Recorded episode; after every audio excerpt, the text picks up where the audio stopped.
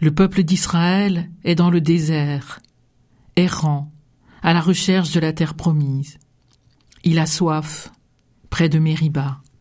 Il grogne, comme bien souvent. Pourtant Dieu lui a toujours procuré de l'eau, grâce au rocher de l'Oreb qui marche avec lui.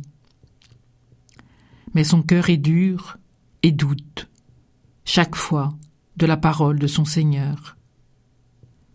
Il le met encore à l'épreuve. Dieu est fatigué de cette attitude et laisse les siens au milieu de leurs idoles, de leurs Baals, qui ne parlent pas, ne sauvent pas, ne désaltèrent pas. Vous ne m'avez pas cru, dit-il, plein de tristesse sans doute.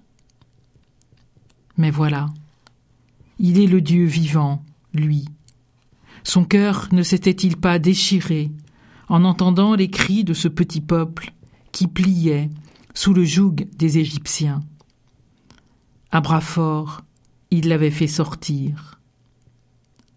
Alors aujourd'hui, il ne peut oublier son amour.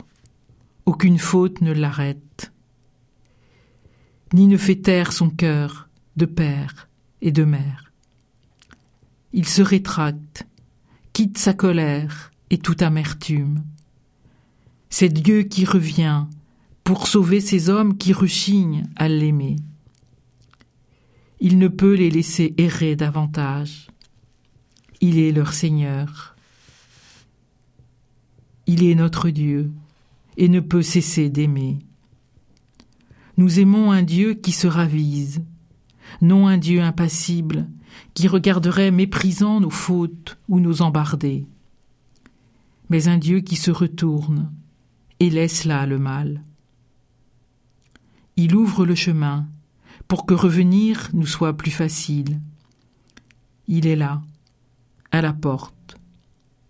Un Dieu au cœur d'homme, Jésus, qui sur la croix se retourne vers le larron pour lui annoncer le salut.